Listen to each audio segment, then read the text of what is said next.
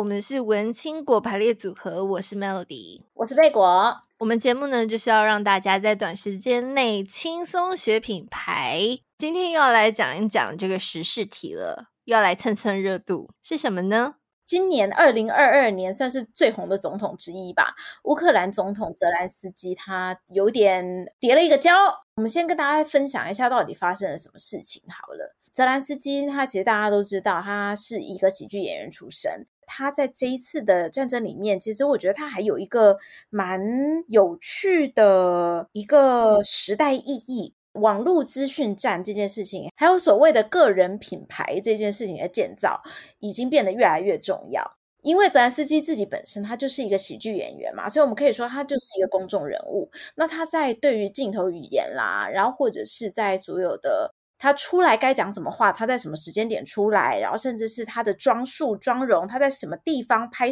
用什么方式去拍摄一些影片，然后还有影像的重要性，他其实都非常非常的清楚。毕竟他自己本身就是从影视圈出来的，所以呃，贝果会觉得他在上半年他的这些公关行为啊，或者是他们所说的，就是他在跟俄国之间，虽然两方的资本差别有一些。但是他能够从逆转胜，应该可以这样说吧，都是因为他有这些 sense，或者是说他的幕僚们有这些 sense。所以是说你他的公关做得很好，是这个意思吗？对。那当然，这也可能有一部分原因是因为泽兰斯基他入主总统府的时候，他其实他就带入了一群他的算是影视影视圈的好朋友们吗？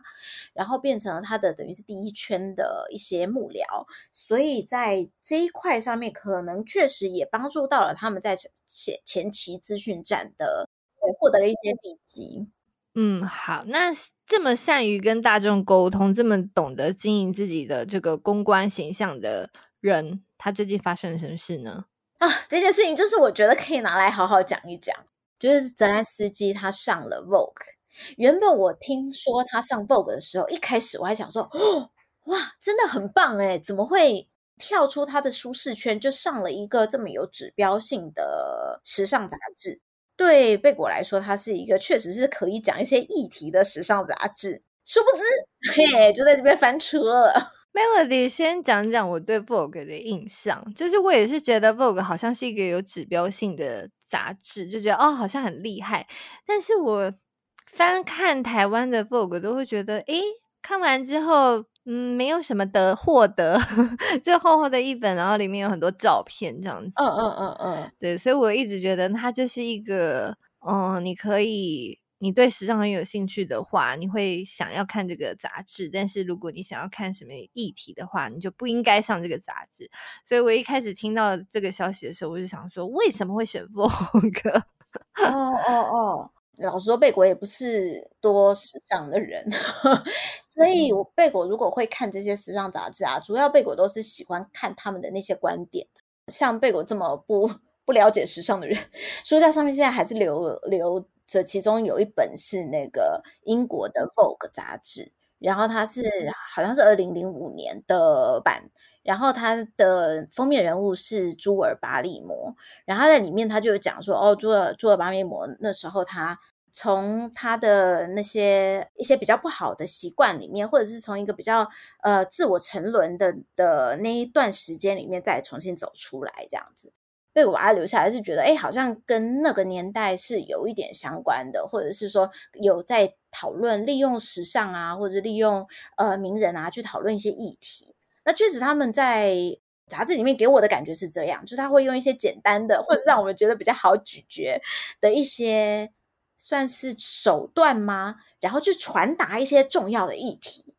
哦，所以说就是国外的 Vogue 杂志是有在做这件事的，就是他开始有请一些女性的名人来讲一些比较深入的议题，这样子。嗯嗯嗯，那听起来很棒啊！所以出了什么问题呢？所以贝果那时候听到就是泽兰斯基他们夫妻上了 Vogue 的时候，我觉得真的是眼睛一亮。我觉得太聪明了，而且不管怎么样，这议题很难做失败吧？诶，殊不知真的就失败了。哎，也不能讲失败，应该说在网络上面掀起了一个蛮大的讨论。那大家基本上就有两派，一派是当然就是像贝果一开始的想法那样，就是哦，觉得他们呃利用了一个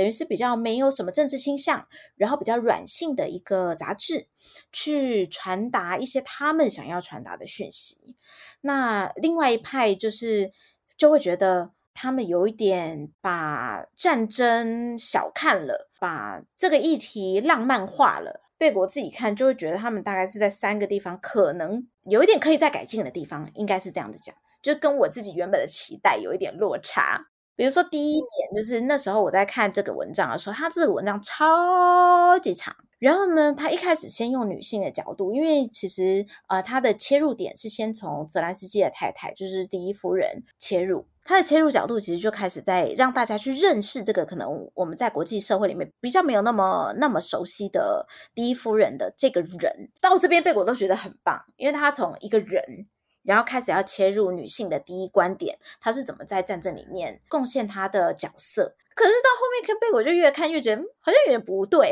就他就开始加入了一些其他的观点。其实战争的女性角色一直都是比较容易会被忽略的，或者是比较容易会在历史里面隐形的。那在我们现在的这个时时代里面，我就会觉得哇，一个时尚杂志，尤其是以女性为导向的时尚杂志，它从这个角度切入非常聪明，然后也让一些比较不愿意接触到，好像感觉比较刚强、比较阳刚的这个战争的这种事情的女性，她可以从另外一个角度去关心这个议题嘛。然后，所以一直到一直到那几段的时候，贝果都觉得很好。但是他后来好像就把这个议题有一点放掉了，或者是他想要讲的事情太多，他就开始把泽兰斯基这个总统带进来，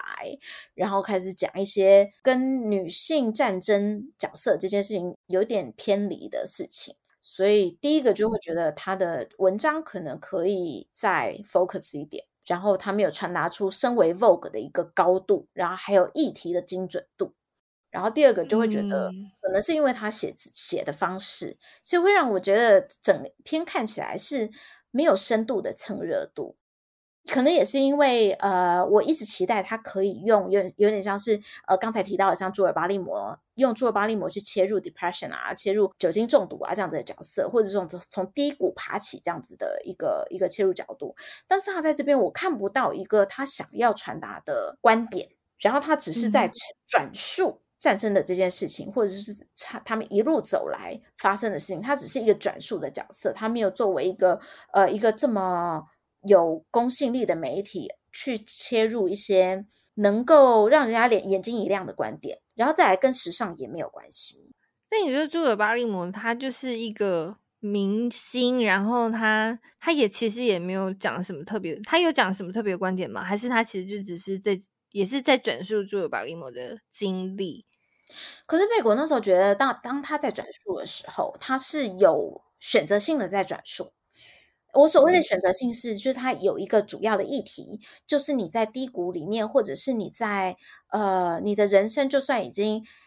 变成一滩烂泥，你还是有可能可以翻转。然后成就再重新站起来，然后不要放弃，有点像是这样子的感觉。就那篇文章我看完以后，我带走的其实是他的这个讯息。但是我看完了 Vogue 的这这一篇，完全不知道他在讲什么，然后我也没有留下任何印象。我还对我的印象还是乌克兰总统的资讯站很厉害，没有帮我 加入一些你知道新的观点。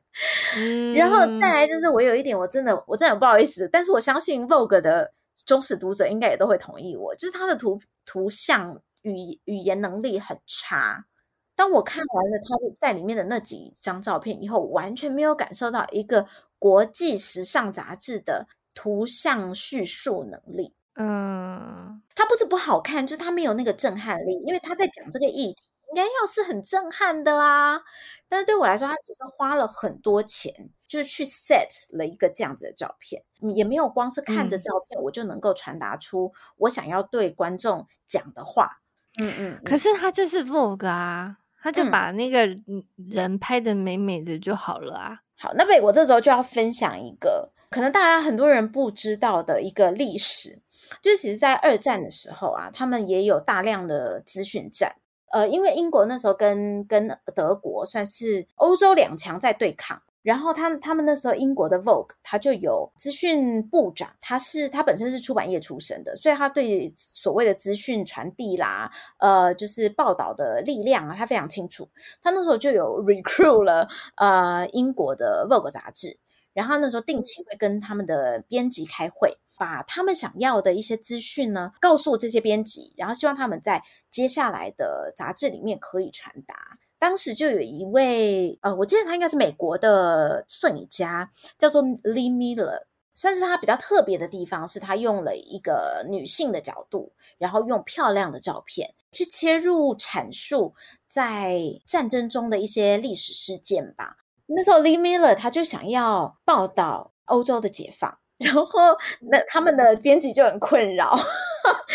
他们那时候跟 Melody 一样，其实都觉得说，诶啊，Vogue 就不是在讲这个的啊，我应该要怎么报道这件事情？对啊，为难人。对，然后所以他们也觉得说，哎，这么严肃的议题，我们真的做得来吗？但是因为 Lee Miller 他本身就是一个一个摄影家，呃，应该说用呃美丽的画面去阐述了当下发生的事情，然后而且把女性的角度介绍到战争的陈述里面嘛，所以被我觉得 Lee Miller 在二战里面的角色，其实可以很。完整的去回答到刚才 Melody 的问题，就是 Vogue 它是美的，没错，它可以用软性的方式去接触到平常可能对战争不是这么熟悉的一群人，或者是不是这么愿意去接触的一群人。嗯，好，所以就是他的照片，他其实可以又美又有有传达能力的，但是他没有做好。那第三点是什么呢？那我们第三点的话，就是其实有一个很重要的一件事情，就是刚才我们不是讲吗？乌克兰总统他